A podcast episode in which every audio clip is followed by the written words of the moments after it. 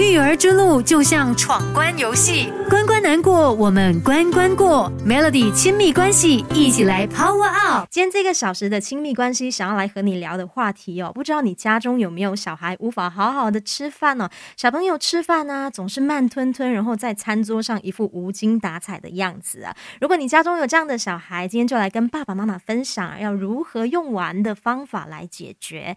那你可以试试利用手机，让孩子专心的吃饭。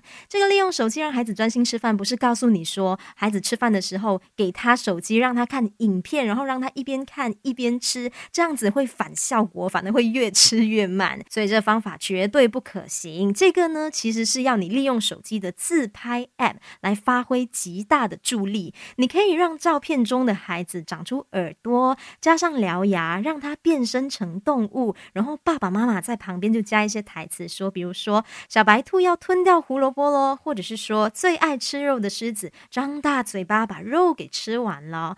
我告诉你哦，小朋友他们就是很喜欢玩这种自拍 app，可以添加这些特效啊，比如说加动物的这些呃耳朵啊、獠牙啊，你可以试试看，在小朋友吃饭的时候，让他们一边用这个 app，然后督促他们吃饭，这样子的效果其实是会很不错。爸爸妈妈可以试试看。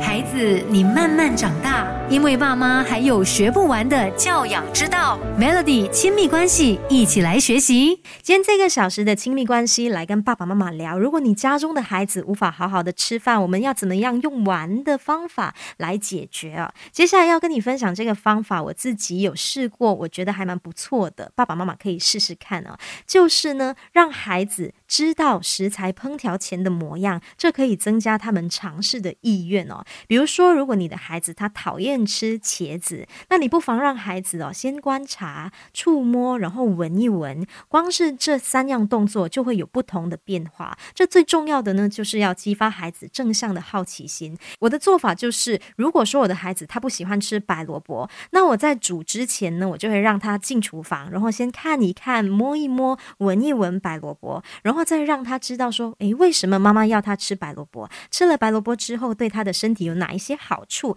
你让他知道说你要他吃是为了他好。我每次做了这个动作之后呢，我就发现说我的孩子，诶，他没有这么抗拒那样食物了。那如果说你的孩子有特别抗拒哪一些食物，那你不妨试试看，在他吃之前，先让他看看那样食材烹调前的模样，这可能可以改变你的孩子，让他不再那么的抗拒那样食物。孩子，你慢慢长大，因为爸妈还有学不完的教养之道。Melody 亲密关系，一起来学习。接下来跟你分享的这个方法呢，就是用小饭团或者是迷你的尺寸哦，让你的孩子开心的把一餐饭吃完。